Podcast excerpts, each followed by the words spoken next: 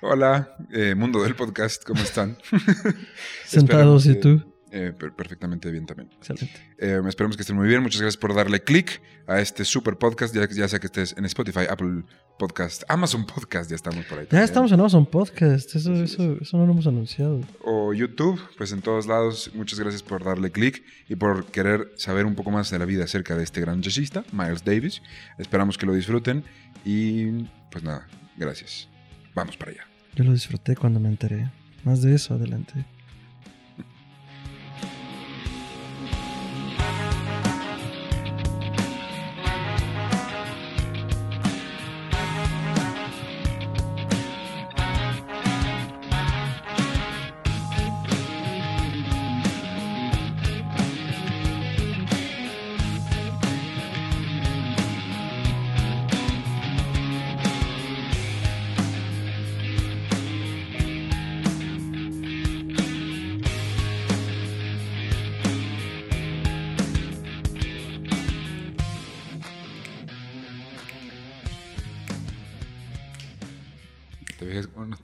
Coordinarlo?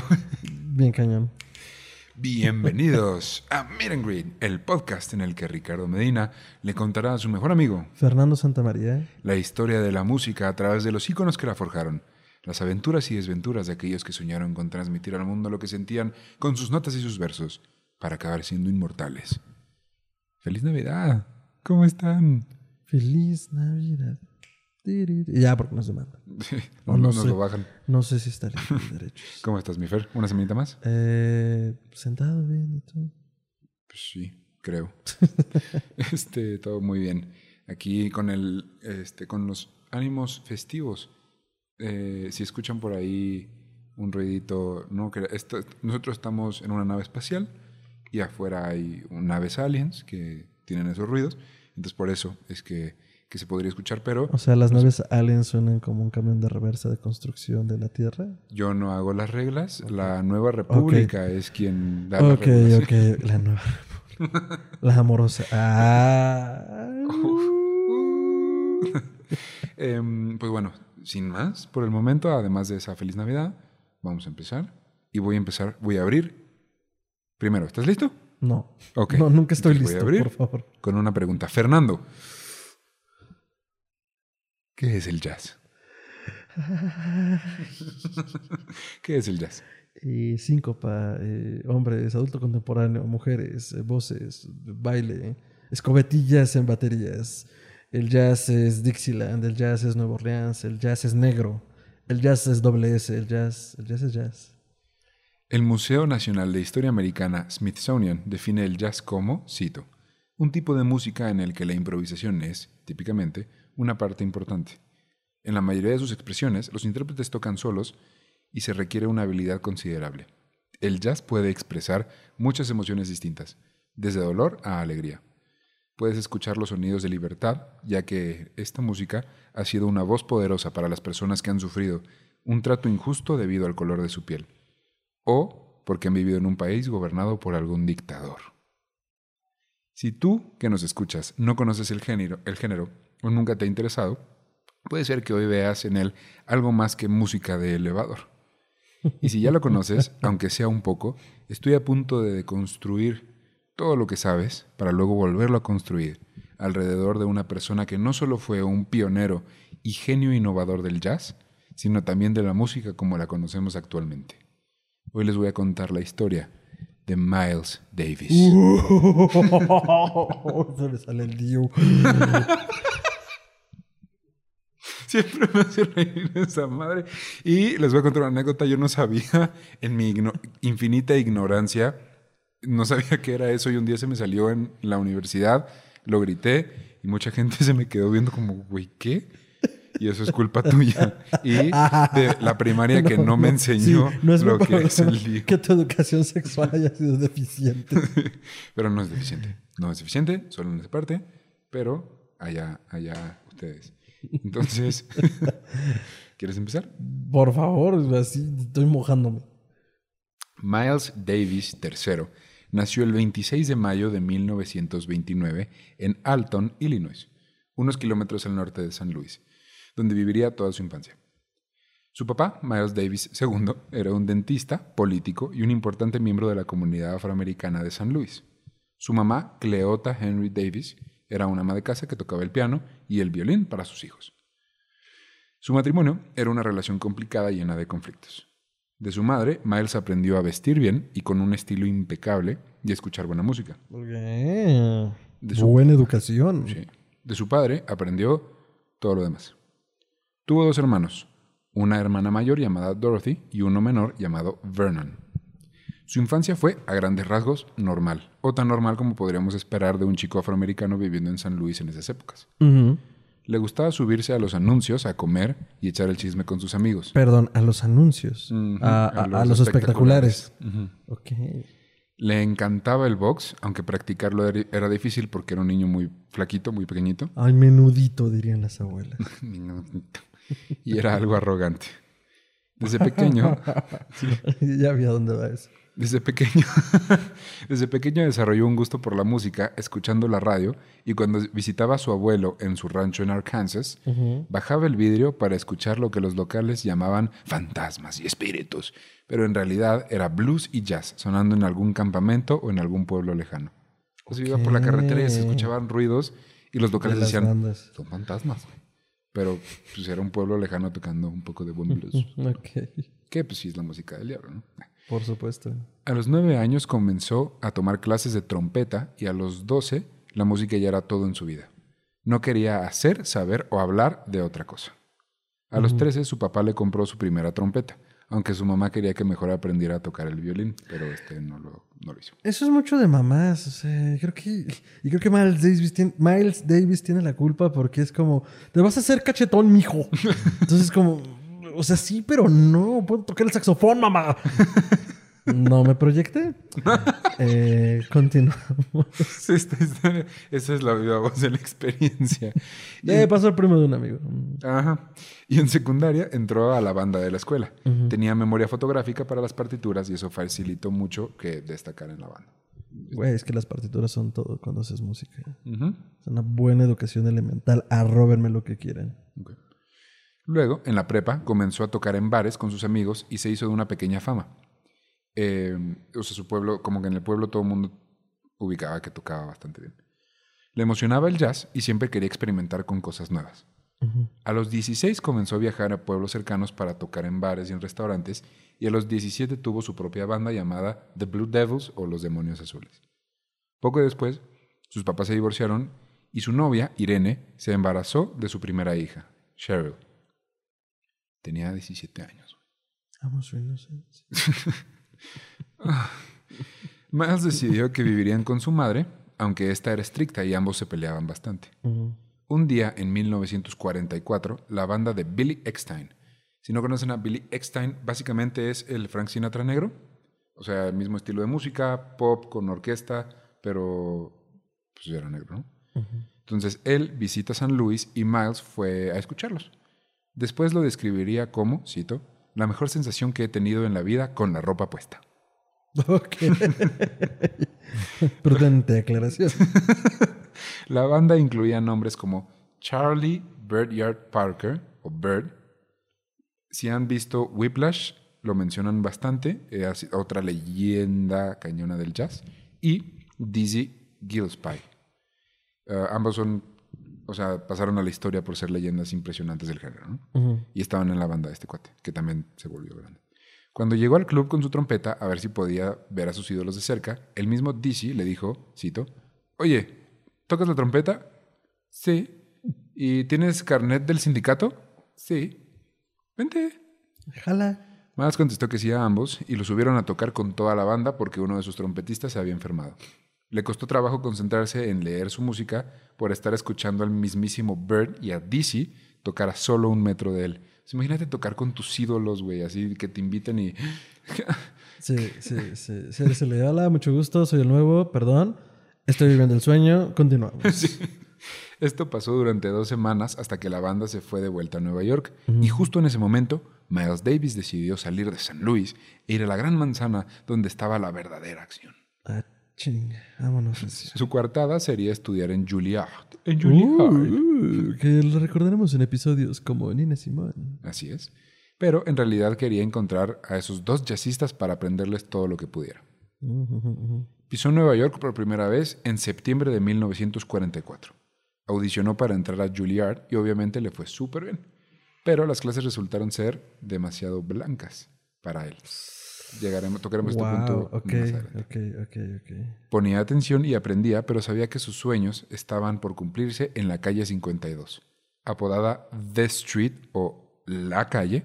Aquí podías encontrar los mejores bares para escuchar jazz, o lo que en esa época llamaban bebop, un género Mm, negro, mm, eh, mm, predecesor del jazz moderno, eh, en el que los intérpretes, en su mayoría afroamericanos, no buscaban entretener gente blanca, sino tocar música y llegar a nuevos sonidos. Así que eh, de día asistía a clases y de noche buscaba a Bert y a Tizzy en los bares.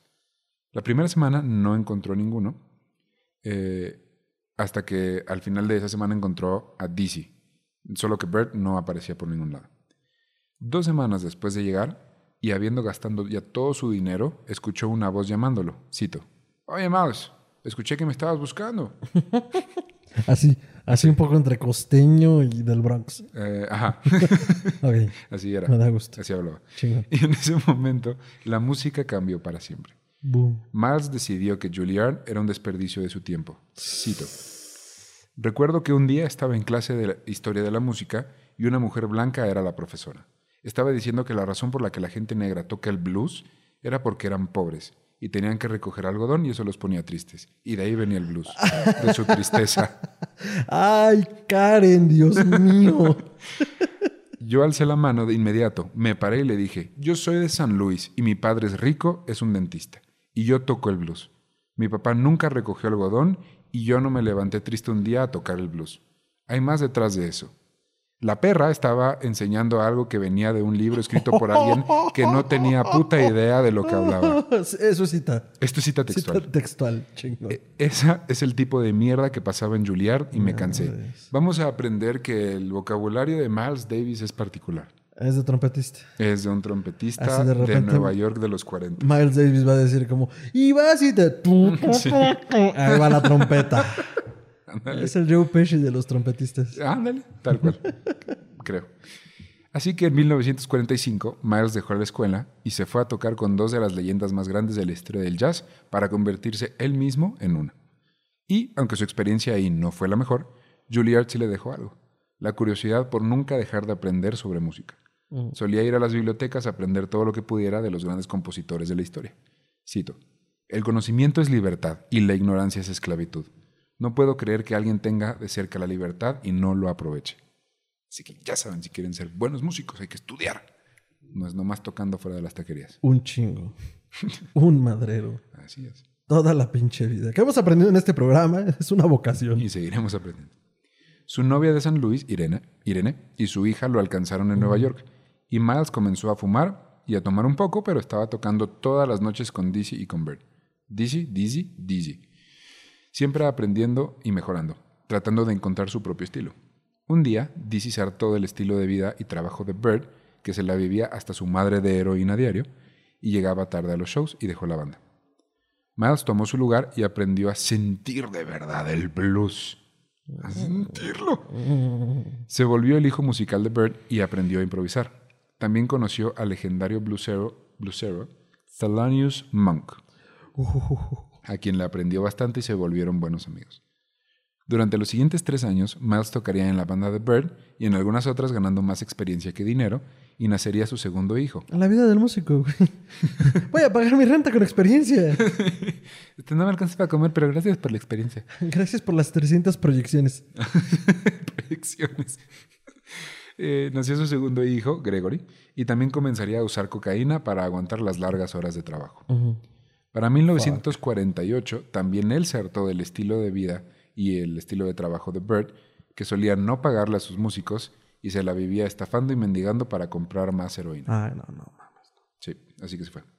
Comenzó a grabar el primer álbum que cambiaría el jazz, Birth of the Cool, o El Nacimiento de lo Cool. Ya, huevo. Al poco tiempo se presentó la oportunidad de hacer una pequeña gira en París. Este viaje le cambiaría la perspectiva y su forma de pensar totalmente. Ahí parecía que no discriminaban a nadie por ser negro. El público sabía apreciar su música porque sabían que era su gente la que la creó. Ok. y conoció a grandes personalidades como Pablo Picasso, Jean-Paul Sartre, Oh, esta me- oh, eh, tu, francés es todo sibarita. y a Juliette Greco, una actriz de la que se enamoró. wow. Esas dos semanas, Miles experimentó el amor en el París de las películas, Sí, claro. caminando por el río Sena de la mano, Oh. comiendo y bebiendo vinos franceses, escuchando música en los bares parisinos. Es que, güey, es el sueño bohemio. Así es. Fue abril en París, hasta que tuvo que regresar a América de las hamburguesas. Ay, chale, güey, qué, qué sacón de onda, güey. Volvió a, volver a ese ambiente después de haber experimentado Europa lo deprimió y lo llevó a usar heroína. No podía soportar el racismo que se vivía en Estados Unidos en comparación con el trato que había recibido en Europa. Creo que es normal. ¿Qué años era más o menos? 46. Eh, lo, que, Perdón, 48. lo que pasa, eh, haciendo el paréntesis histórico de rigor, eh, es que sí había como. O sea, había un racismo extendido en donde hubiera como esta dictadura de la blanquitud, pero en Europa era un, era un poco menos porque derivado de la Segunda Guerra Mundial, justo los pelotones de soldados negros que habían. eh, que se habían estacionado en las diferentes ciudades europeas, no solo vistos como libertadores por ser los victoriosos, sino como eso, como soldados, o sea, con ese respeto de tú vienes a, a combatir a los nazis, eh, pues el racismo era menor. De hecho, en algún momento, creo que en otro podcast el doctor Braham nos contó una anécdota, o no sé si fuera del aire, Saludos al doctor dice Bravo. el doctor, eh, donde un pelotón de soldados negros que se estacionó en una ciudad en, en- en Gran Bretaña eh, sufrió abusos por parte de los comandantes del pelotón, que eran hombres blancos. Ok. Y el pueblo británico los defendió. Una cosa así. eh, ya se la rescataremos en algún momento. Pero vaya, sí, ahorita el racismo ahorita en está escribiendo en los comentarios. Sí, como les comentaba, Sí, eh, esta historia. Saludos, doctor. O en el peor de los casos, no, yo no dije jamás eso. Sí, como, "Mm, por favor, no metan no, palabras no- en mi boca". no me citen, no me roben. Entonces, este, vaya, sí, sí, eh, la idea de este, de este, de este paréntesis era eso. Sí, en Europa el racismo era menor, menos. Pues bueno. Ok, Su amor con Greco, cabe aclarar que Greco es blanca. sí, seguro. Su amor con Greco, mezclado con su amor por la heroína, lo alejaron de su familia y Miles Davis entraría a la década de los 50. Pacheco, sin familia, ya que los dejó de... O No sea, creo que Pacheco, la heroína, no es que te ponga precisamente Pacheco. yo ubico Pacheco como un término en general para estoy bajo la Nah, influencia eso es para la, para la, para la, para la marihuana. recién aprobada, de hecho. eh, aquí en México. Pero Algo entonces, raro. bueno, pues entró a los 50 entró en heroína, En heroína. sin familia porque los dejó sin avisar y con una nueva profesión. Se había vuelto proxeneta por accidente. ¿Qué? A ver, había muchas chavas que lo veían cool y entonces como que iban con él y él las conectaba con amigos suyos que pagaban por sexo y ellas les, le daban a él parte de... Se volvió proxeneta, güey. O sea, no, no hay otra manera de Mira, lo explicar de esto. volverse proxeneta, ok, te lo cacho. Por accidente está un poco complicado. O sea, porque no lo planeó, pero luego cuando ya pasó dijo, pues es jalo, güey, pues ya ni modo. o sea, sí. Ok. Ok. Solo tocaba en los bares que le pagaban lo suficiente para conectar droga y lo llegaron a arrestar en Los Ángeles por posesión. Se dio cuenta que los jazzistas no recibían ni el dinero ni el crédito que merecían, mientras que jazzistas blancos como Chet Baker, de quien hablaremos ya después, eran tratados como superestrellas. Ujú. Chet Baker también fue un jazzista enorme que cantaba, además de tocar la Ah. trompeta, también cantaba. Creo que está medio difícil tocar la trompeta y cantar. ¿no? O sea, no al mismo tiempo. No, perdón, güey. También hubo, otras dos personas que también pensaron lo mismo que tú y chale. No, sí. Yo digo que chale. Miles sabía que Baker solo intentaba imitar lo que él o Dizzy habían comenzado. Fueron tres años infernales, pero de mucha creatividad. Llegó a tocar en el Apolo de Harlem y decidió que jamás haría show o se humillaría para entretener como lo había hecho Louis Armstrong. ¿Qué es el Apolo?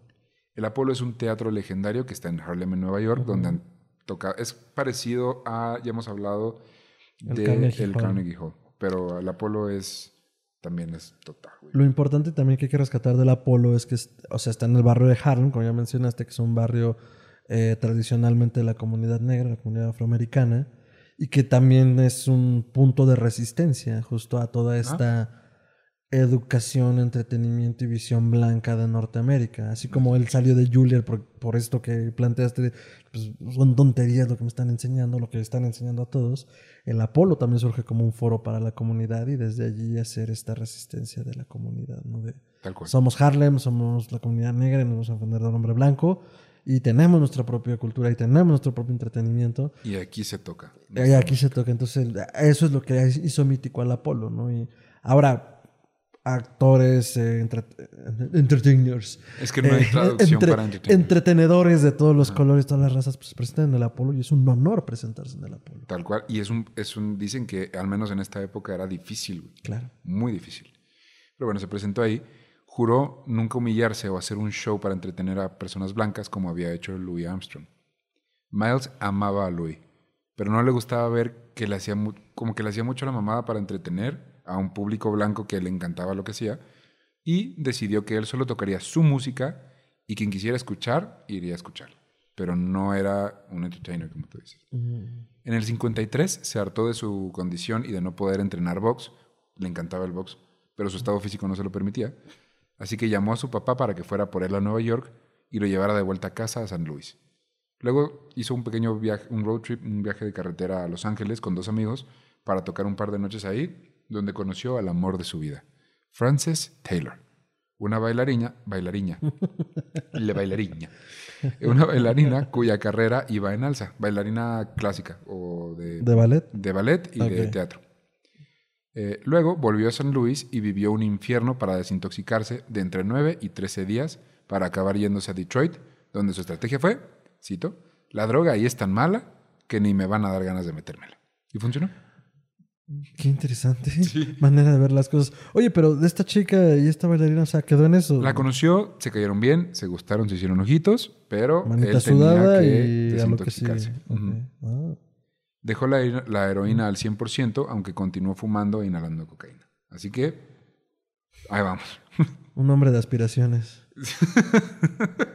un hombre con metas y de procesos. Es un hombre de Es procesos. un crack. Primero un paso y luego el siguiente. Ya dejamos. No, el crack. Fíjate que no le había entrado al crack. Qué bueno, bien por él. En el, en el 54 regresó a Nueva York más fuerte que nunca, musical y físicamente. Y Ah. grabó, ¿sí? Y grabó muchos discos, uno tras otro para recuperar el tiempo perdido. Grabó Walking o Caminando, que era una combinación de jazz improvisado con funky blues, y también terminó su disco legendario Breath of the Cool, que ya mencioné. Este primero fue su primer hit en ventas, o sea, la- la- el mundo lo conoció por Breath of the Cool. Fue como, wow, esto está increíble. Miles nunca se quedaba quieto musicalmente. Siempre que estaba, siempre estaba buscando sonidos distintos y nuevos para que la música evolucionara junto con él. También tenía una actitud de nadie me va a pasar por encima nunca, güey. Y comenzó a ignorar a los críticos blancos que, según su opinión, no tenían idea de lo que escribían porque nunca habían levantado un instrumento en su vida. Ay, ese es el asunto con la crítica. Así es. Y del cine, y de Porque la música, de la criticar, comida. güey. Es bien fácil Sí. criticar. Y divertido. Pero, ok, lo entiendo. Eh, sí, a menos que hagas críticas que nadie pidió, porque sabes que nadie las pidió, entonces las puedes hacer libremente. Síganme para más de esto en arroba Rich. Rix. Comenzó por fin a entrenar box y conoció a Jill Evans, un guitarrista y productor que se convirtió en su mentor y el único que lo entendía musicalmente. Y se volvieron grandes amigos. Perdón, no pude pensar en Chris Evans. Y dije, conoció al Capitán América. No, Y él es Falcon. Jill. Ay, güey. No mames.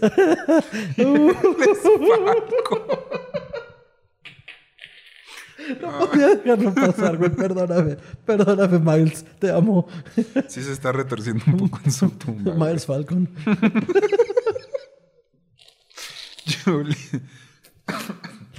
Su antigua novia, Juliette Greco, visitó Nueva York durante esa época. Y Miles fue a visitarla al Waldorf Astoria de Nueva York. Pero se portó como un idiota. Julieta era de lana, entonces. Sí, pues era una actriz que además le Ah, empezó claro, a ir súper claro, bien claro, en Francia. Claro, claro. Sí, me sí dicho. Fue a Nueva York, ah, de hecho, a grabar una película. Y la fue a visitar al Waldorf Y salió todo mal. y se le toma. Le pidió dinero a Greco porque sí, como, dame lana. Sí. Y se fue después de una visita fría y grosera. Años después, confesó que en realidad durante toda la visita solo la quería abrazar y tratarla bien, pero le daba miedo que cuando ella se tuviera que ir de regreso a Francia, él se deprimiría de nuevo y quisiera volver a la heroína. Ok, mira, aquí en China y posiblemente en Colombia, esas son mamadas. Sí. La neta. O sea, es una persona emocionalmente muy inmadura, pero pues bueno, Merecen más, amigos y amigas. así es. Ok. Julieta al final lo perdonó y eh, de años después y se volvieron amigos de nuevo, pero pues bueno, hasta ahorita todo, todo cool. Em, en el 55, Irene, la mamá de sus primeros dos hijos, hizo que encerraran a Miles en la cárcel Oh, chale. por no pagar manutención. Bueno. Y estando en la cárcel se enteró de que Bird, su antiguo amigo y mentor en el jazz, había muerto. Mm, Su corazón se rompió por primera vez ese día y saliendo de prisión lloró una semana entera. Pero la música era su refugio, así que poco después se levantó y tocó en el mítico festival de jazz de Newport. Apareció en el episodio de Nina Simone. Por si ese nombre les sonó, es porque ahí también estaba Nina Simone.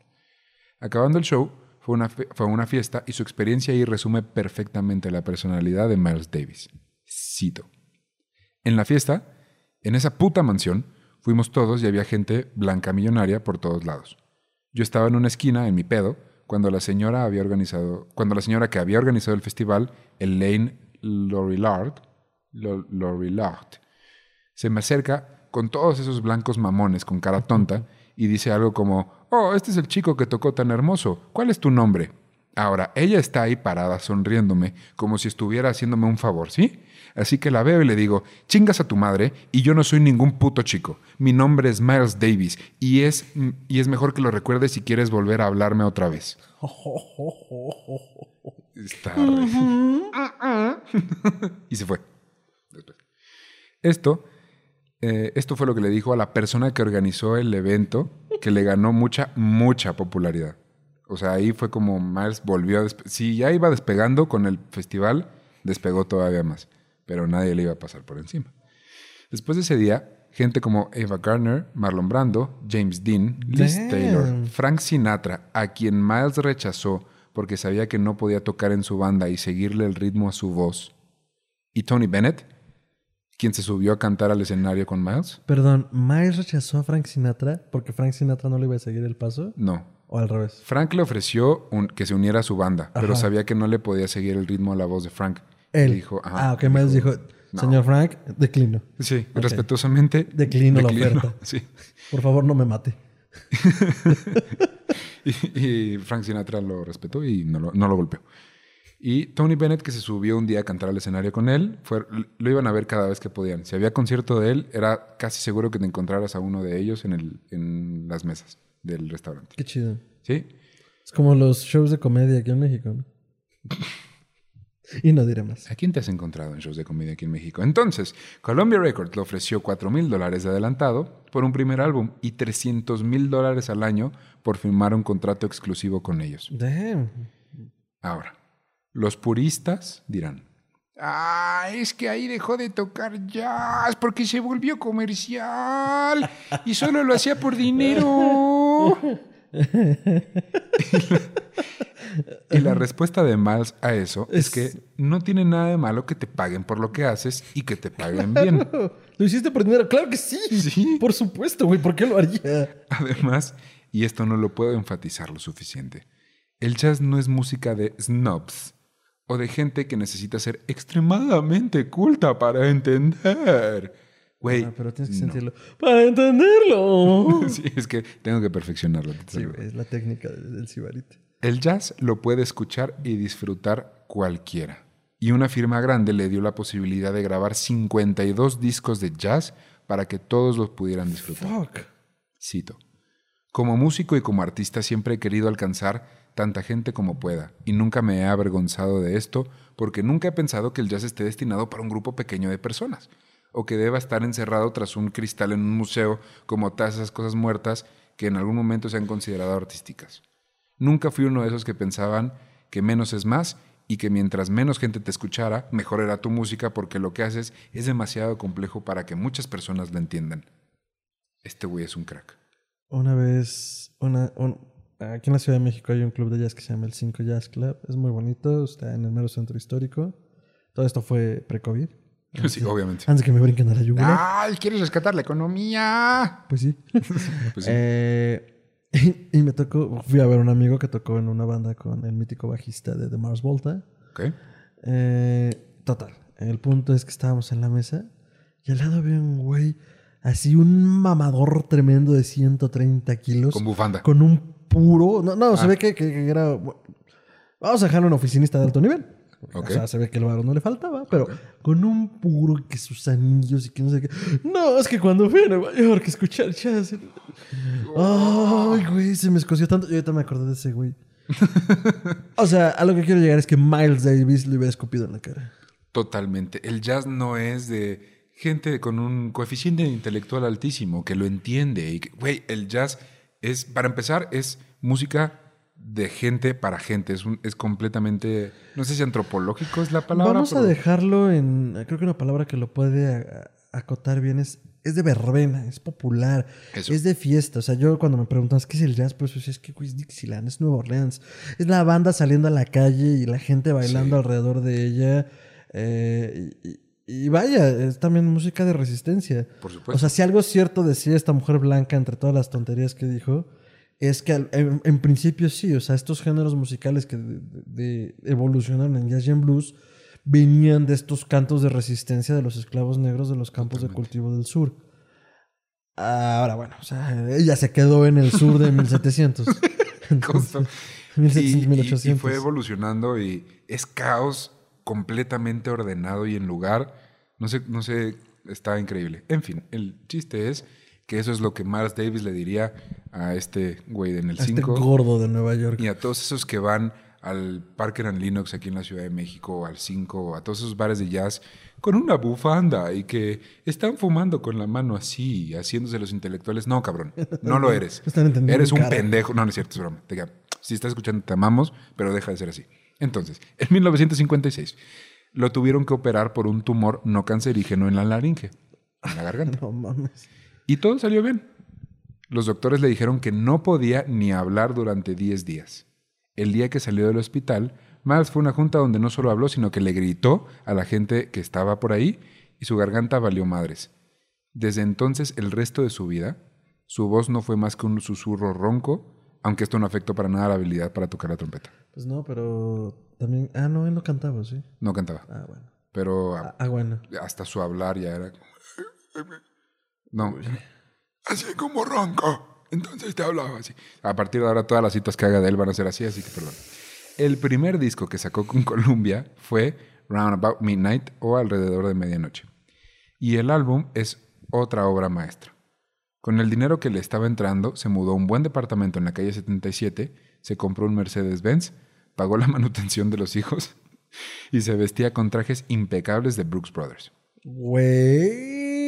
Si algo tenía este güey era estilo as fuck. Van a estar en las notas, pero se vestía, era... No Wow. mames. Sí. Ya, ahora sí ya me dio envidia de la buena, diría la tía. Ujú. Claro que no es envidia. También, también cambió su círculo social, de junkies y prostitutas a artistas, poetas, actores, diseñadores, directores y bailarines.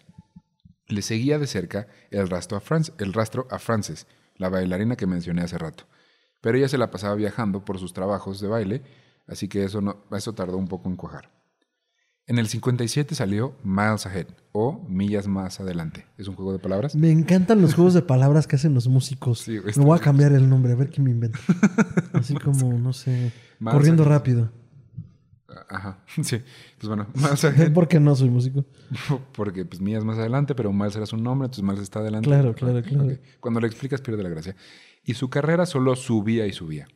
Este disco fue el primero de tres que produjo con su amigo Gil Evans, no es el Capitán América, y en los que hubo una orquesta de 19 músicos dirigidos por él mismo. Porque eh, recordemos que este güey era un músico instruido académico de conservatorio. Ah, Juilliard, que es una de las del mundo. Que no se graduó, pero pues estuvo ahí y fue demasiado poco para él. Mira, es, es el equivalente al Bill Gates o Mark Zuckerberg dejando Harvard y Princeton, no tu amigo que quieres dejar con Alep. Entonces, este. eh, sí, Miles Davis dejando a Juilliard pues, por algo mejor, ¿no? Que no Sí. limite su potencial. Perdón. Fernando. Exacto. Entonces, entonces um, Dizzy, su viejo amigo y jazzista, lo llamó y le pidió otra copia del disco, Miles Ahead, porque había escuchado tanto la suya que se rompió. Madres. Ahora, Ah, qué bonito. Miles Ahead fue un poco polémico, porque en un principio en la portada aparecía una señora blanca en un yate que seguramente estaba ahí para evocar la buena vida de la alta sociedad y conectar con audiencias blancas. Alguien en marketing dijo, pon a una señora en un yate. Miles fue con el productor ejecutivo de Columbia Uh. y le dijo, no le podía gritar, pero le dijo, ¿qué hace esa perra blanca en la portada de mi álbum? No sé qué me da más miedo, que me grite o que me hable con esa voz. Sí me raspo. A los pocos días, todas las copias salieron con una foto de Miles en la portada. Sí, güey. Está vendiendo, no le puedes decir que no. Gracias a su conexión con Juliette Greco, quien ahora era una actriz súper importante en Francia, conoció al director Louis Malle. Se escribe Louis Malle. Porque vi que me estabas así con cara de Inés. No, no, no, no. O sea, yo no sabía francés, pero me estaba preguntando cómo se escribirá. Louis. Malle. Malle. Sacre bleu. No, no es Mel. Mel. Chale. Louis Malle. Este le pidió a Miles. mal pronunciado. Mal. Ah, estúpido. me tardé. Sí, me tardé. Este Ay, le pidió a Miles filoso. que compusiera la banda sonora de su siguiente película, Wow. L'ascenseur pour Ah. que se traduce a el ascensor por enchufar. No es enchufar. Es una... Güey, pues no sé. A, a todos los que hablan francés, busquen la idea.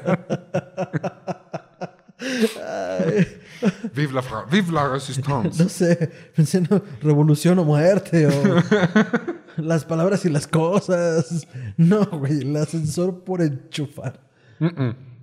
No es enchufar, es Ah. échauffade. Pero, No. pero entonces, ¿cómo se traduce realmente? Ay, pues no sé. Ahí va a No tienes la traducción.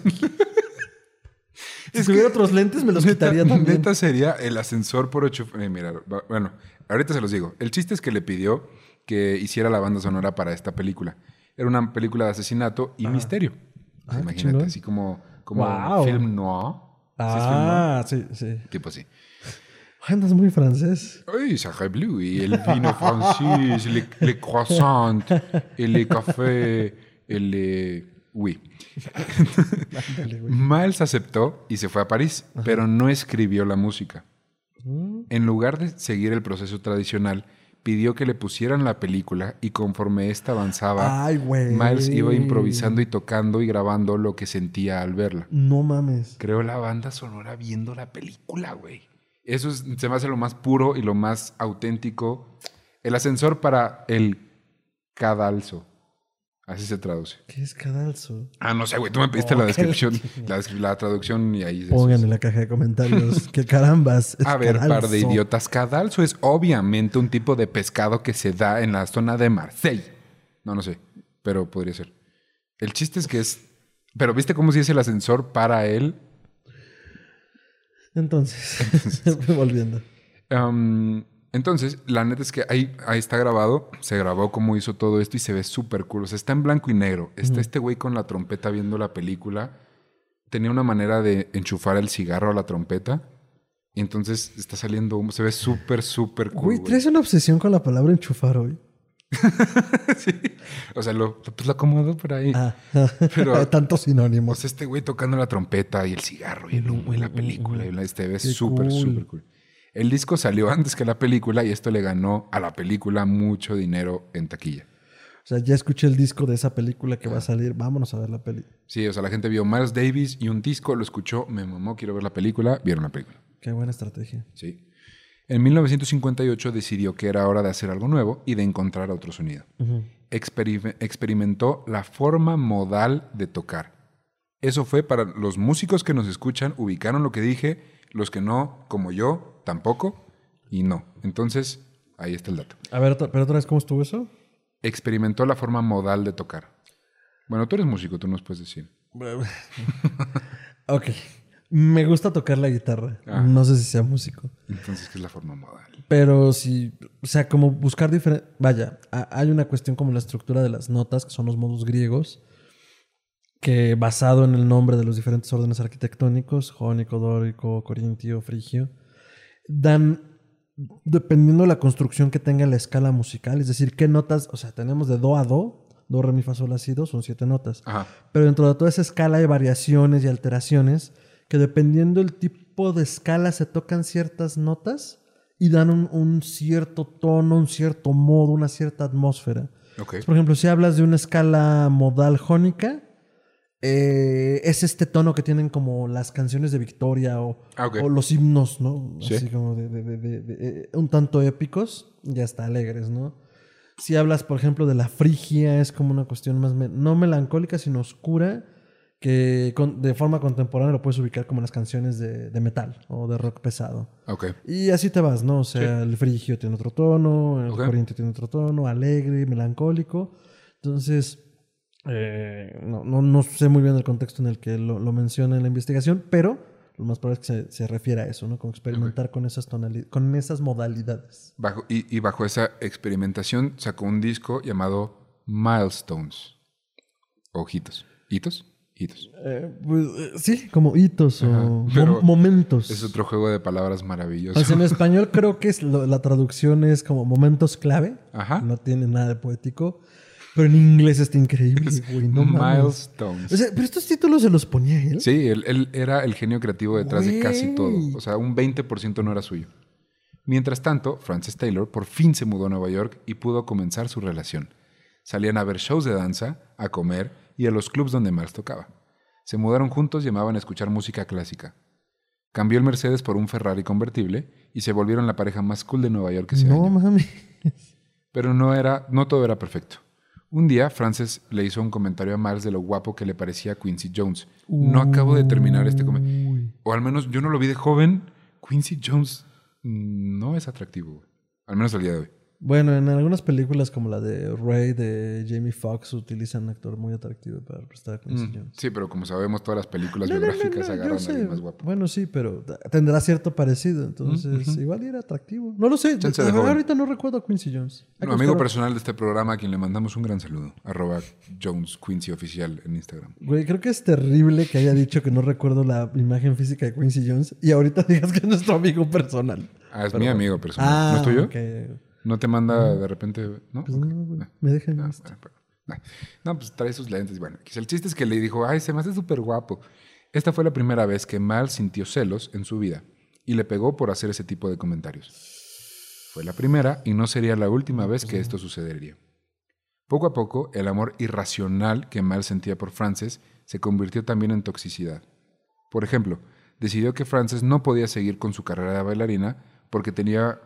eh, o sea, le dijo, no, no puedes seguir siendo bailarina, aunque tenía ofertas para aparecer en Broadway en grandes obras como Golden Boy, en la que Sammy Davis Jr. le había pedido personalmente que saliera. Pero pues Miles dijo, no. Ok, ya estamos viendo aquí un patrón feito. Sí, está O sea, feito. todos pueden... No, yo puedo menos los demás. Sí. Ella pertenecía en casa con él y solo para él, así que se conformó con dar clases de baile. Amiga, Date cuenta. date cuenta, si tu pareja te está diciendo que algo no puedes, mándalo a la chingada. Si puedes, ve y hazlo, persigue tus sueños y tu carrera y no dejes que te pongan en la cocina y a cuidar a los niños. Pero continuando con el cap- eso fue, o sea, es, es como, en esto iba su relación, como todo muy bien y eran muy cool, pero también este güey era súper tóxico. Ok, todo era miel y hojuelas hasta que no. Exactamente.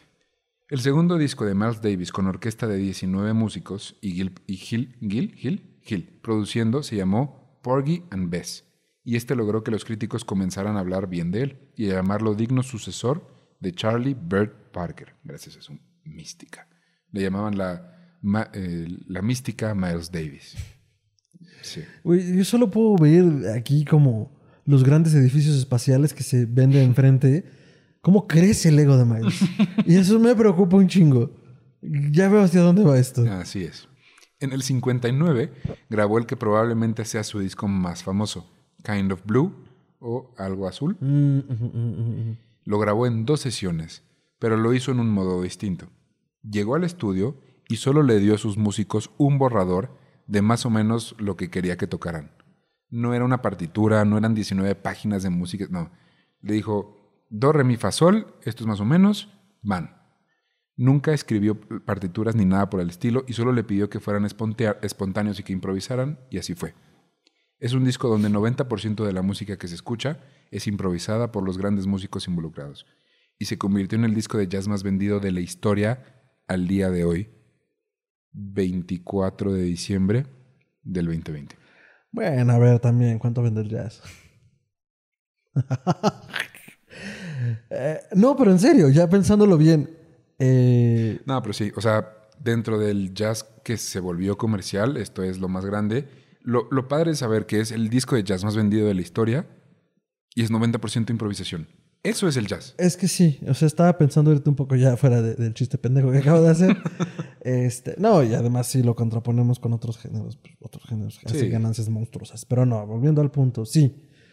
Que un disco que solo sea improvisación, eh, desde esta incomprensibilidad del jazz, porque, o sea, sí entiendo lo que el comentario de Miles es para todos. Pero sí hay un momento en el cual la síncopa, es decir, cómo, cómo se manejan los ritmos, cómo se manejan los matices, o sea, sí te pierdes.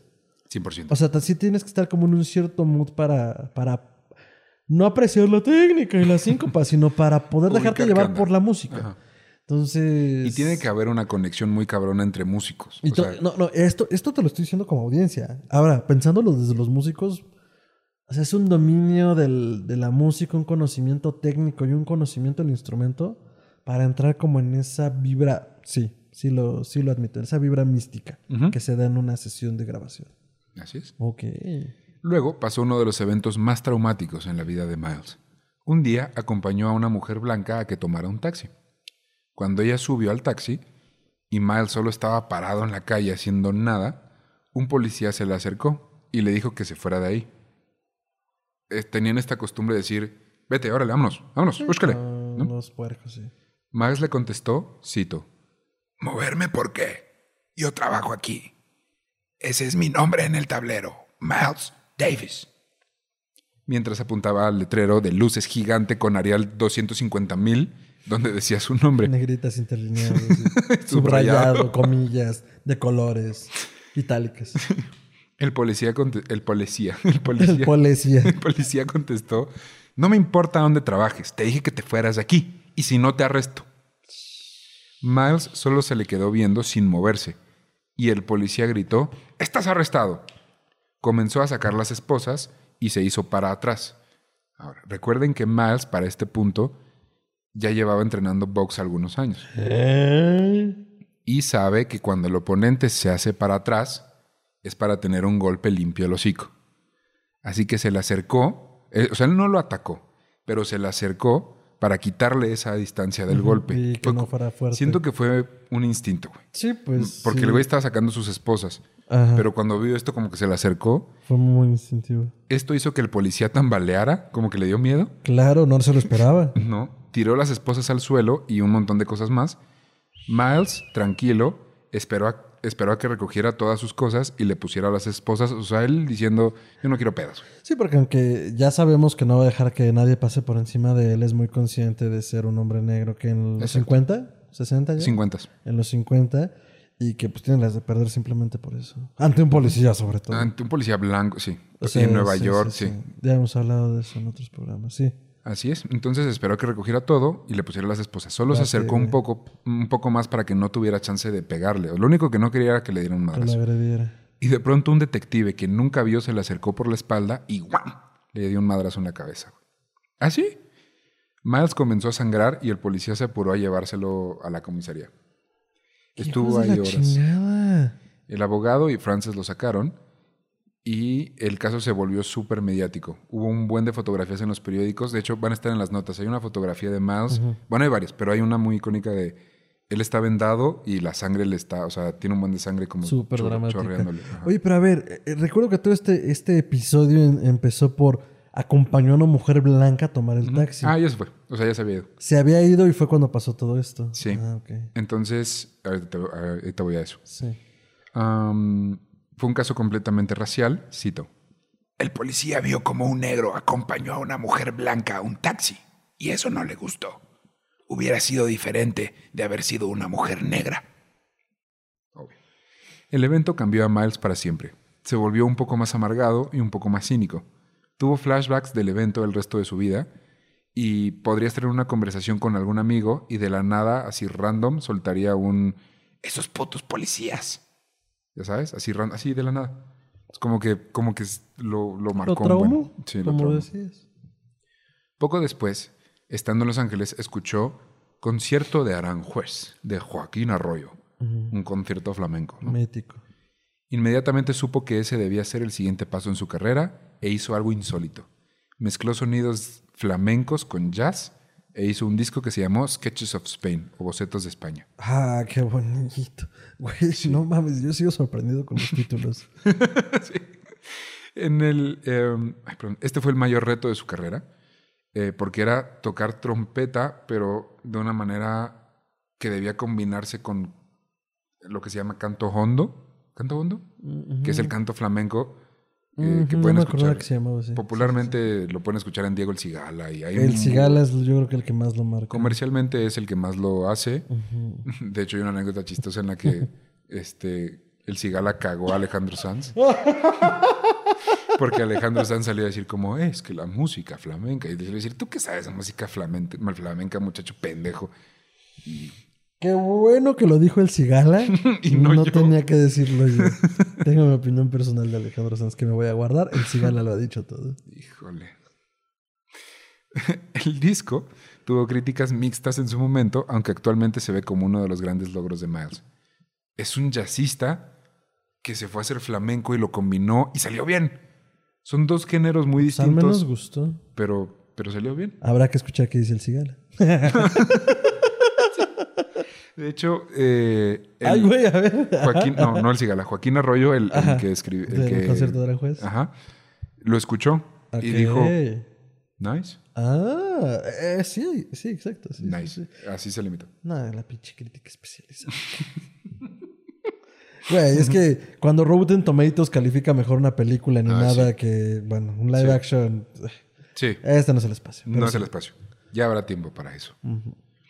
Una cosa que sabemos de Miles Davis es que su mente creativa avanzaba más rápido que la casa productora que tenía detrás. Madres. Y para cuando salió uno de sus discos, él ya estaba trabajando en su siguiente proyecto.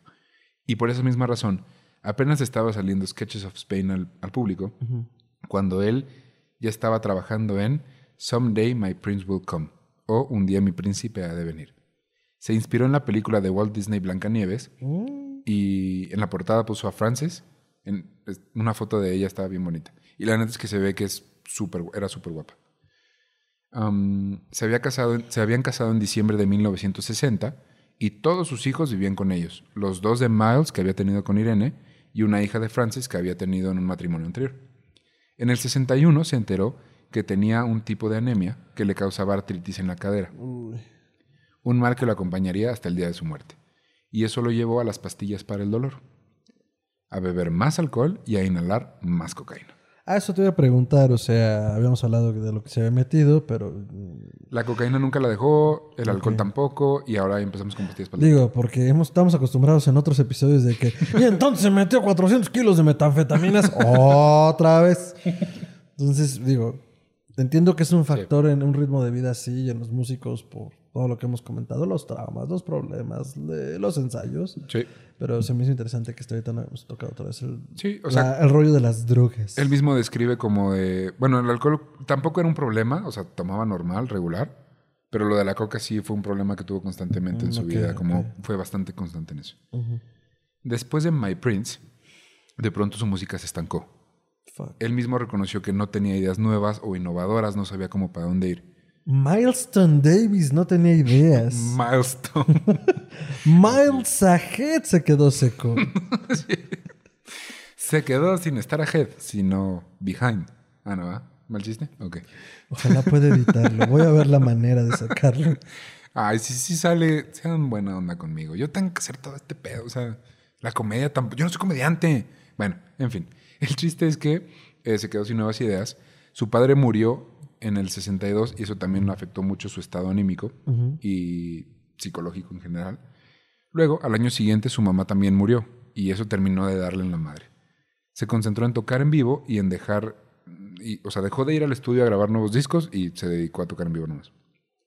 Peleaba muy seguido con Frances por cualquier cosa y su mayor logro fue hacer una pequeña gira en Japón donde fue súper bien recibido. O sea, la gente en Japón lo amó, güey.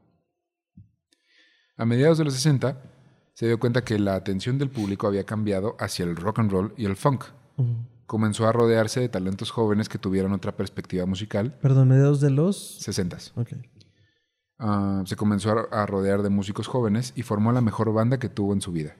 Herbie Hancock en el piano, Ron Carter en el bajo, Tony Williams en la batería y Wayne Shorter en el saxofón. Y fueron mejor conocidos como la chaviza. no, estúpido. Todos nombres importantes en el mundo de la música hoy en día. Y en ese momento tenían entre 19 y 21 años. No, no mames, ¿te imaginas eso? Estás tocando con Miles Davis. Y te eligió porque vio él personalmente algo en ti, güey.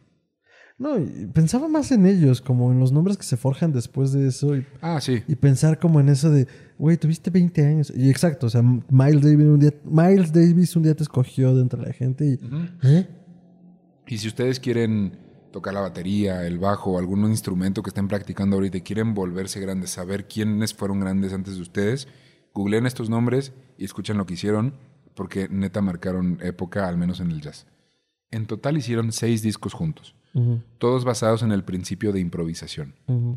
Mientras que musicalmente Miles estaba logrando cambiar la historia del jazz de nuevo, su vida personal también iba en picada. Comenzó a alucinar cosas como que había un hombre escondido en su casa.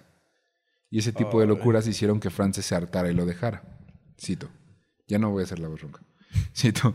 Frances fue la mejor esposa que he tenido y quien sea que acabe con ella es un suertido- suertudo hijo de puta.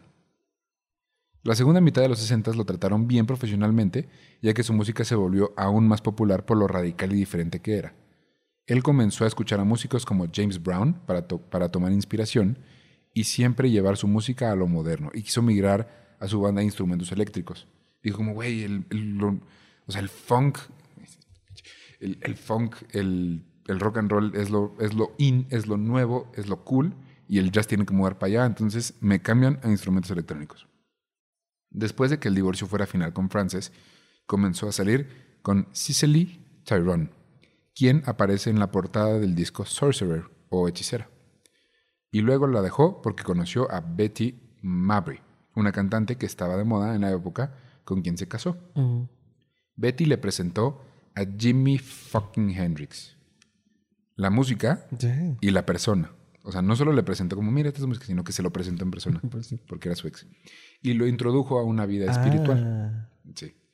Sea, esta niña, esta chava le dijo como, güey, pues mira, aquí está Jimi Hendrix, te lo presento, ah, cool, se llevaron bien, pero también le cambió como el modo de ver la espiritualidad, cambió el modo en el que vestía, dejó de usar trajes Brooks Brothers para vestirse un poco más hippie, más a la onda con la chaviza. ¿Qué edad tenía Miles Davis? 50, como ya 30, No. sí. 30, 40, 30, 30, 30. Él tenía 30. Sí. Ah, ok, entonces. Ella tenía 20. Ah, ok, bajos. ok, ok. Cuando dijiste 50, yo él tenía 50. No, no, no, no. Ah, ok. También cambió el modo en el que vestía. Pasó, ah, bueno, ya se lo dije. Pasó de trajes italianos a hechos a la medida a outfits hippies y cadenas de oro.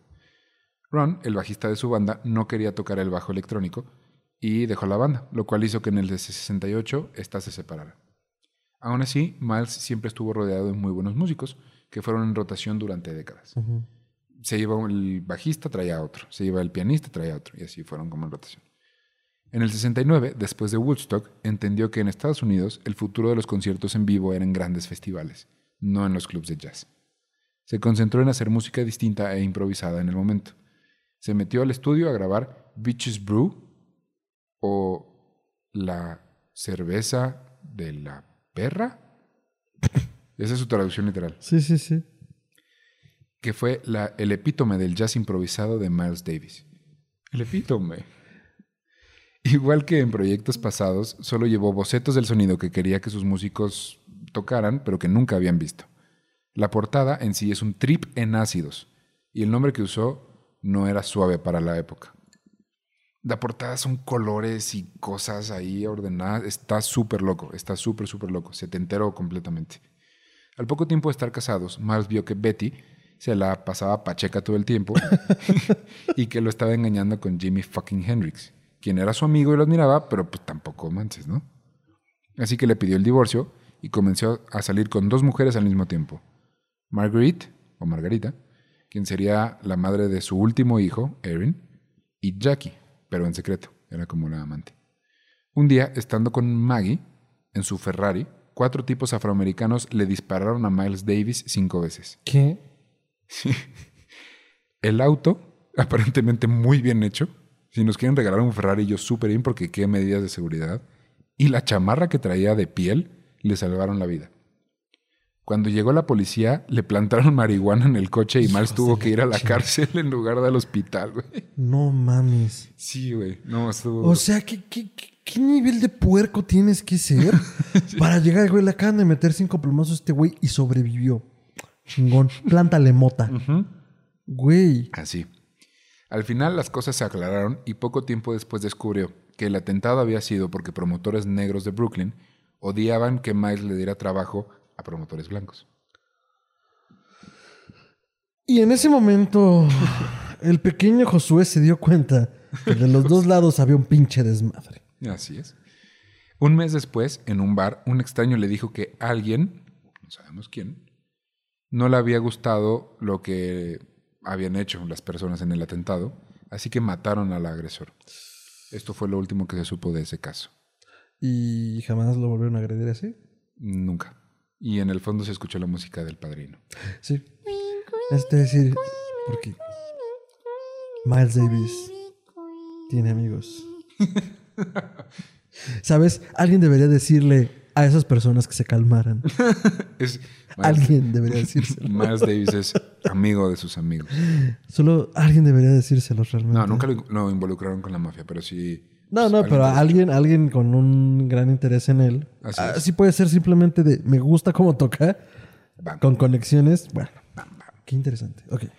Los 70 lo podemos describir como la década psicotrópica de Miles Davis. Y del planeta entero. Sacó, sí, sacó discos como On the Corner o En la esquina, en el que combina jazz, funk, sonidos indios, seis líneas de coca y tres tachas. Indios, estamos hablando de literal la India, la India. citaras y ese pedo. Correcto. En todos sus discos setenteros podemos identificar sonidos eléctricos, mucho electrónicos, electrónicos, mucha improvisación y elementos extraños en un jazz medio fumado que puede o no gustarte. Pero pues ahí está. Obviamente los críticos lo deshicieron, pero a Miles no le importó. Él se fue de tour con Carlos Santana, quien se volvió un querido amigo de por vida y de quien declaró, cito, ese hijo de puta puede tocar. Sí, eran amigos de Carlos Santana, güey. Y también decidió colaborar con Jimi Hendrix en un álbum. Sin embargo, justo cuando Miles viajaba a Londres para ir a prepararlo todo, Jimi Hendrix murió ahogado en su propio vómito. A los 27 años. Y el proyecto nunca sucedió. Imagínate que ese hubiera sido su último proyecto, güey. Un disco con Miles Davis. Pues yo lo que sigo sorprendido es cómo la crítica se empeña en escribir algo sobre ese güey cuando saben que le vale 40 hectáreas de reata. Entonces, como güey, yo ya no, yo como crítico que no ha agarrado un instrumento, o sí, porque seguramente habrá algunos que sí, Sí. eh, ya no perder el tiempo en escribir Miles Davis como Miles Davis sacó otro disco. Duren. Pues porque no le importa, o sea, No, y, no él, necesita esa publicidad. y él va a seguir haciendo lo que quiera porque aparte tiene el apoyo. Poco después terminó con Maggie, quien no le seguía el ritmo de vida y se quedó solo con Jackie, la amante. Y un dolor constante de cadera. En octubre del 72, después de un concierto largo y una pastilla para dormir, decidió manejar su Lamborghini a un after en Nueva York. Perdón, eh, tiene un Ferrari y un Lamborghini. Correcto. Ok. Pensé Y- que te habías equivocado de marca por un momento, No, pero no, no. olvidé que ese güey gana dinero a pasto. A madres. Se quedó dormido al volante y se estampó, lo cual se tradujo en una estancia de tres meses en el hospital y cuando volvió a casa en muletas no pudo sostener el dolor, así que incrementó su consumo de cocaína. Como el Doctor Strange. Ándale, tal cual, sí. Solo que no perdió las manos para tocar la trompeta. Bendito Dios. Dios mediante. Y luego se volvió un mago haciendo estrellitas. Jesús Cristo. Ah, Jackie, Jackie, que era su novia, no toleró eso y lo dejó.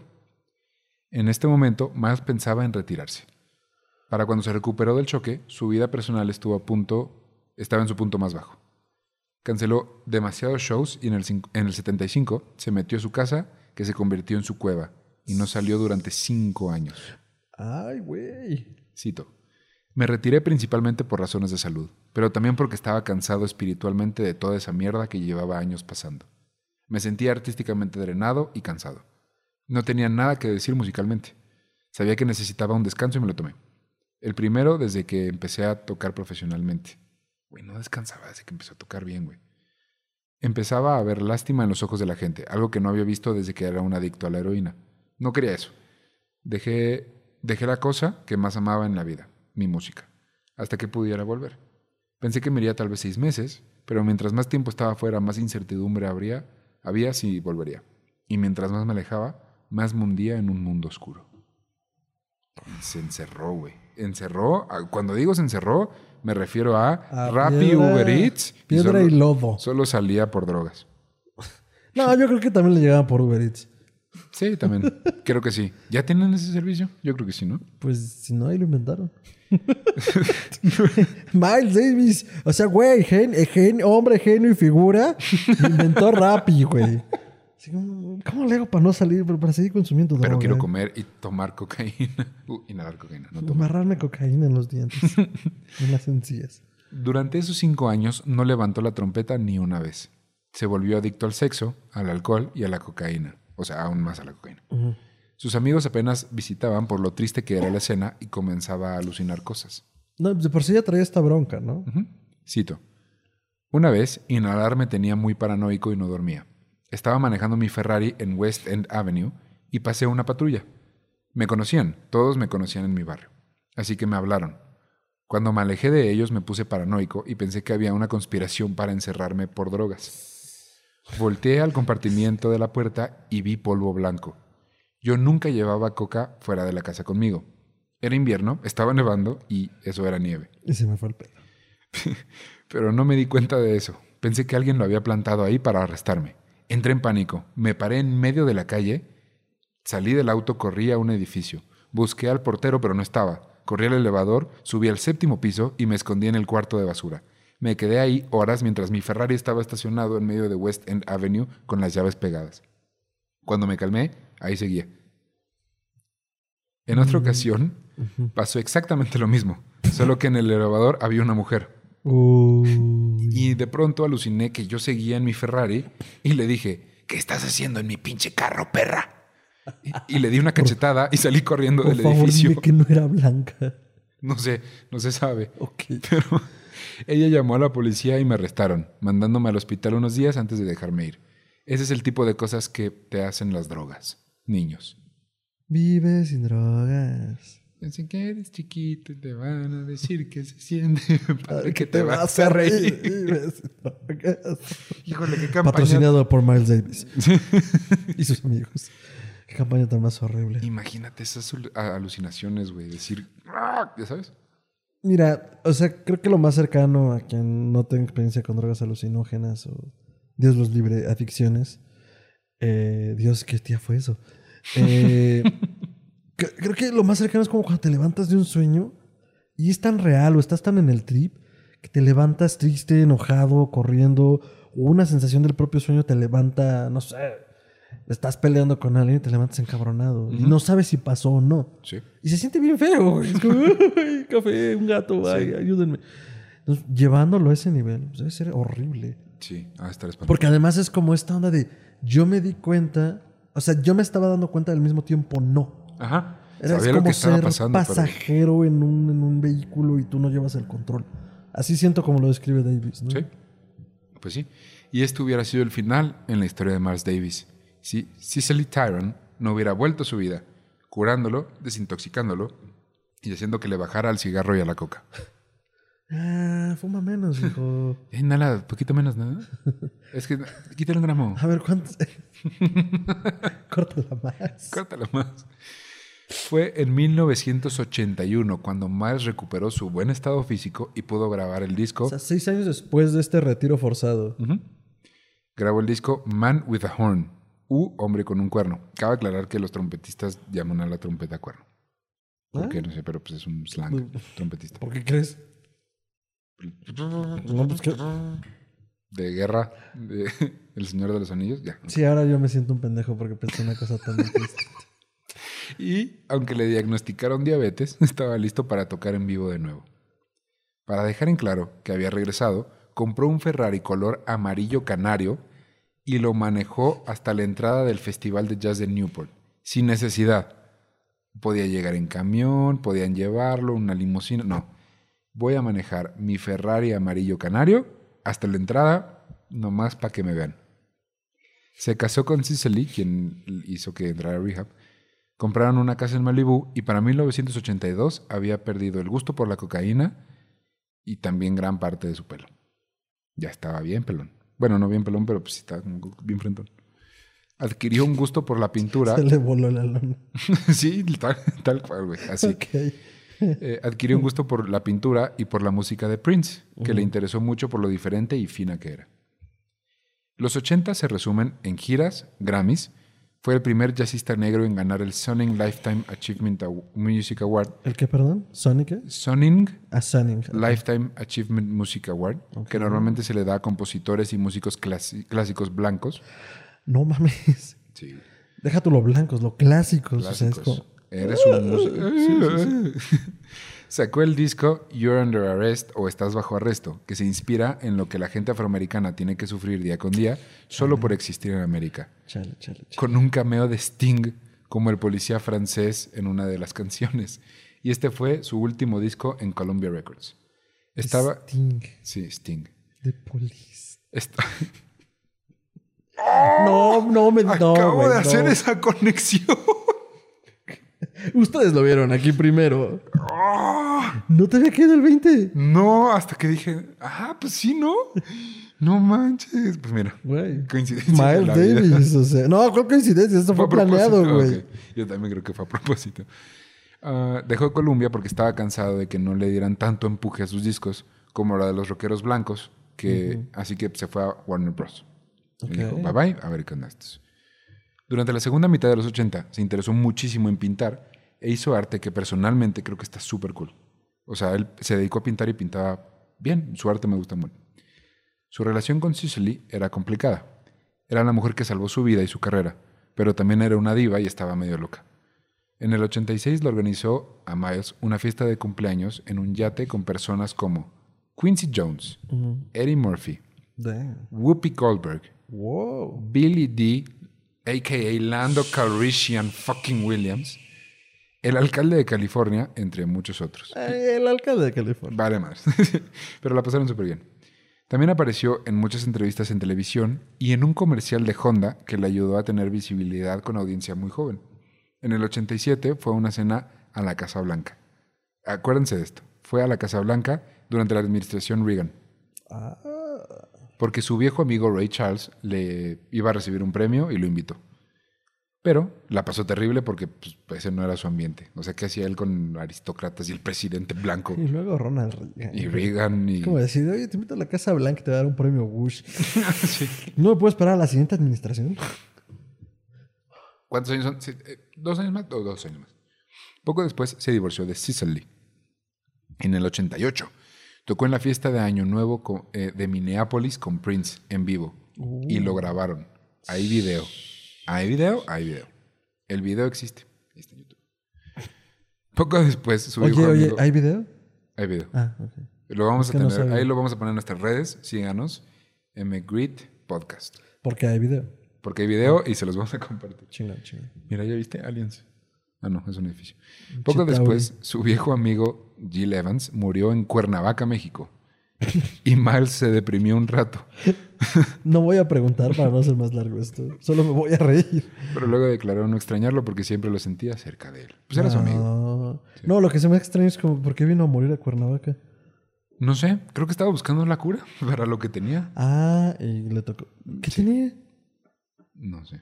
No, sí sé, pero no, no es relevante. O sea, Ah, solo fue perdón, como Cuernavaca. perdónenme, No, perdón. Su esposa era mexicana Ah. y se vino acá con ella. Sí. Quiero pensar. Sí. Dios. Lo confirmamos después. En el 89, es que pues es el amigo, güey, pues no, tampoco me metí mucho a su vida. En el 89 recibió el Premio de las Artes del Estado en el MoMA de Nueva York. Uh, Tocó en un concierto con Quincy Jones y comenzaba a pensar en el rap como un posible futuro del ritmo para su música. Este güey estaba en 2049, o Sí, sea. este güey era innovación Más, pura. más, más, lo que sigue, lo que ¿Cuál sigue. pinche sigue. Tec de Monterrey? Esto es innovación, hijo de la chingada. Saludos al Tec de Monterrey. Pero este proyecto nunca se completaría, ya que el 28 de septiembre de 1991, estando con su novia y artista Joe Gelbart, sufrió un infarto y murió en sus brazos. Fue enterrado en el Bronx, en la ciudad de Nueva York, con una de sus trompetas, y cambiaron el nombre de la calle 77, donde vivió gran parte de su vida, a The Miles Davis Way. Hoy en día, Miles Davis es considerado como una de las figuras más importantes en la historia de la música. Amado u odiado, su personalidad fuerte y su música en todas sus diferentes etapas pasaron a la historia como una de las columnas que sostienen el jazz como género. Y quisiera cerrar este episodio contando una historia que, con- que cuenta el mismo Miles Davis sobre su visita en la Casa Blanca. A ver. Cito. Con voz normal. Estando en la mesa, la esposa de un político me dijo alguna mierda tonta sobre el jazz, como ¿estamos apoyando este arte solo porque es puro y de este país? ¿O solo estamos en hastío e ignorando el jazz porque viene de gente negra de América y no de Europa? Esto vino de la nada, y no me gustan ese tipo de preguntas porque vienen de alguien que intenta sonar inteligente cuando de hecho no les importa. La miré y le dije, ¿qué es esto? ¿La hora del jazz o qué? ¿Por qué me preguntas mierdas así? Pero aparte, güey, la estructura. La verdad es que esto no está bien porque la gente así tiene un análisis muy pobre. A lo que yo respondí, vas, chingas a tu madre. Güey, en, ese, en, e- en esas situaciones, Miles Davis es mi wild animal, güey. Yo cierro, yo cierro con eso. Y me dijo, pues, tú eres un música de jazz, ¿no? Le dije, soy un músico y ya. Pues bueno, eres un músico, tocas música. Y él volteó. Y seguía y seguía. Y la perra seguía y seguía. Y él volteó y le dijo, cito, ¿de verdad quieres saber por qué no le da crédito el jazz en este país? ¿No se le da crédito el jazz en este país? Sí, me dijo. El jazz aquí es ignorado. ¿Viste cómo cambié de ronco a normal? Porque los hombres blancos quieren ganar en todo. A la gente blanca le gusta ver que otra gente blanca gane, igual que tú. Y no pueden ganar en el jazz o en el blues porque la gente negra los creó. Así que cuando tocamos en Europa, la gente blanca de allá nos aprecia porque saben quién hizo qué y lo admiten. La mayoría de los americanos blancos no. Me miró y se puso roja y dijo, bueno, ¿qué has hecho tú en la vida que sea tan importante o por qué estás aquí en la mesa? No, momento y lugar equivocados. Brace your fucking selves.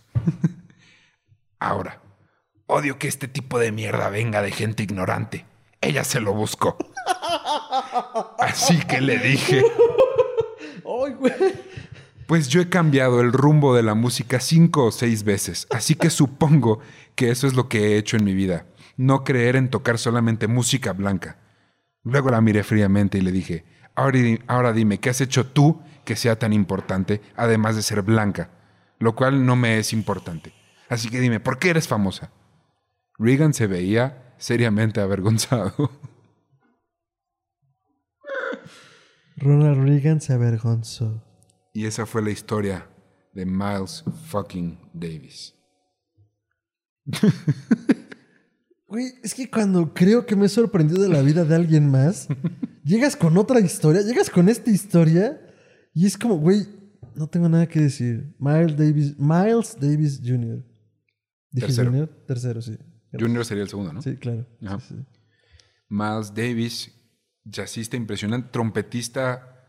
O sea, si un día, ah, yo sé que hoy es Navidad y que están con la familia, pero un día si tienen, caballeros, si un día tienen una cita en donde decidieron cocinarle pasta y comprar un buen vino para su pareja, pongan a Miles Davis en la bocina. De nada. Yo con eso cierro. Miles Davis eh, Jr., eh, mi wild animal. Eh, voy a poner una foto de él en mi casa. sí, un. Voy a poner un disco de él. Y brutal. O sea, nos, ya, se acabó. Es nos increíble. vemos en la siguiente emisión. Ah, me pueden encontrar como arroba mantrasaya y latina y doble al final. Este, arroba mantrasaya en Instagram y en Twitter. En Facebook me encuentran como Fernando Santamaría. Eh, traigo un tocante muy simpático. Prometo ya atender mis redes. y este, pues ya saben, eh, otros proyectos de Historia Colectiva los pueden encontrar como Historia Colectiva Podcast para escuchar todo el horror navideño. Porque Navidad, aunque muchos no lo crean, tiene mucho horror que compartir. Entonces, dense grasa y pues nada, eso. Muy bien. A mí me encuentran como arroba tiranosaurio rix, eso es con una X al final, en Twitter e Instagram. Y ahí estoy tu- tuiteando de mi vida, de lo que pienso, política, social, musicalmente, Que nadie pidió. que nadie pidió. en Instagram son fotos mías para las personas que me encuentren medianamente atractivo. Que Este, nadie pidió. que nadie pidió. Estúpido. Y si hay opiniones que nadie pidió, pero acerca de cine en mi Instagram. Y a este podcast para enterarse de tráiler, portada, notas, videos relacionados, todo lo que tiene que ver con nuestros episodios, lo encuentran como arroba mgritpodcast. Eso es M-G-R-T podcast en Facebook, Instagram y Twitter. Ahí lo tendrán todo. También eh, me gustaría aprovechar para decirles que hay una, va a haber, lógicamente, una playlist de, de, esta, de este episodio eh, que lo encuentran como M and.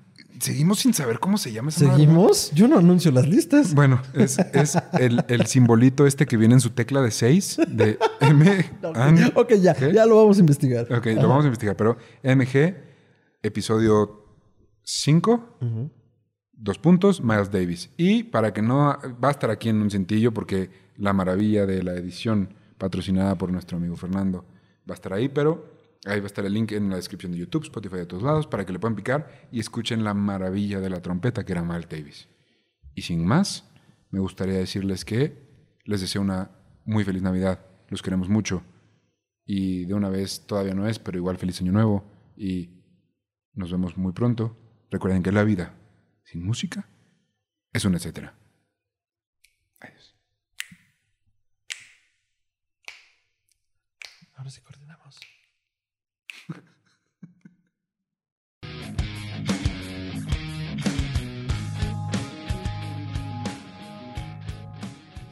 Y esa fue la historia de Miles Davis. ¿Qué te pareció, mi Fer? Me pareció. ah, iba a decir millística, como kilométrica, pero. ¿Ya ven cómo el sistema imperial hace todo más difícil? Me pareció impresionante. O sea, esta onda de nadie va a pasar sobre mí y voy a hacer lo que se me dé la regalada gana, que normalmente te privaría de muchas oportunidades. Sí. O sea, porque si no lo haces a la manera del sistema, pues gracias, el que sigue, a Miles le funcionó. No sé si por el momento, no sé si por ser Miles, no sé si por ser tan talentoso, todo junto. No creo a veces ya mucho en esta cuestión del lugar correcto y el momento correcto. Creo más en una cuestión de generarte la oportunidad. Y Miles las, las que generó las generó muy bien. Y las que no las aprovechó y las tomó. O sea, creo que lo que hay que reconocerle a él es como esta lucha incansable de hacer lo que se le diera la gana. Contrario a, a- a, por ejemplo, a Jerry Lewis, a quien ya le, ya le dedicamos un episodio, que él hacía lo que se le daba la gana. O sea, yo hago lo que se me antoja. Miles me parece, si se puede meter en esta historia el término, mucho más metódico. Ok. O sea, hago lo que se me da la gana, pero porque el propósito, el propósito es este. Sí. El otro es Y todo está, y es un genio creativo tremendo. O sea, y, y ya. Y todo lo que Perfecto. hablamos en el programa. Pues eh, sabemos que es Navidad y que están ya preparando su cenita y su chelita, pero si, si quieren ponerle en la cena de Navidad a la familia este podcast, pues muy feliz Navidad. En otra medida, solo eh, para que lo tengan por ahí, yo la- mucha de la información la saqué de la autobiografía de Miles, se llama Miles, la autobiografía. Qué raro. Sí, y está en Amazon disponible o en Kindle, está en muchos lados. Es un libro pesado, entonces es él contando su historia, pero como ya pudieron ver, era un tipo bastante escatológico. ¿Escatológico es la palabra? Venga con yo con unas palabras. Sí, sí le queda. No sé si es la que quieres usar, pero sí. Eh, pero bueno, si, si quieren saber mucho más de su vida, mucho más detalle y conocer a qué otras personas conoció, pues por ahí está. También existen dos, dos eh, contenidos visuales. El primero es una gran película. A mí me, me fascinó porque está extraña lo que le sigue. Se llama Miles Ahead, como el disco. Salió en 2015. Es protagonizada por Don Cheadle, nuestro War Machine. Él hace de Miles Davis en esta época en la que se encierra en su casa y solamente eran drogas, sexo y fiestas y ya cero música. Y eh, no es una película biográfica, de hecho esto nunca sucedió, la historia que se cuenta no, no, no pasó, pero está muy divertida, sale Ewan, Ewan, Ewan McGregor, nuestro Obi-Wan Kenobi. Hello there. y está súper divertida, si la, si la encuentran por ahí, véanla, está bastante cool. No, no, que yo sepa en este momento, no está en plataformas de streaming, pero en cuanto No la pongan, denle click. Y lo que sí está, si quieren también saber un poco más de Miles, es, hay un documental en Netflix que se, llamó, que se llama Birth of the Cool. Y ahí también sale eh, gente de su alrededor siendo entrevistada, sus músicos, sus familiares, eh, muchos de sus grandes amigos. Incluso entrevistan a la novia que fue quien, quien lo ayudó, bueno, quien, quien lo vio morir. También está por ahí, sale Greco, sale, salen todos dando entrevistas acerca de Miles, así que está también muy recomendado.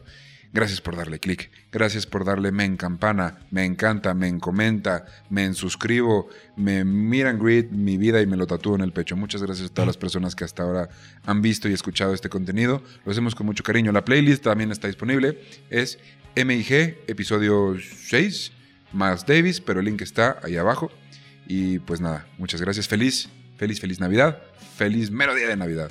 Bueno, no, feliz Nochebuena, porque es 24. Entonces no es Navidad, es Nochebuena. Víspera de Navidad. Víspera de Navidad. Esperamos que Santa les traiga muchas cosas. Bye bye. Bye, bye.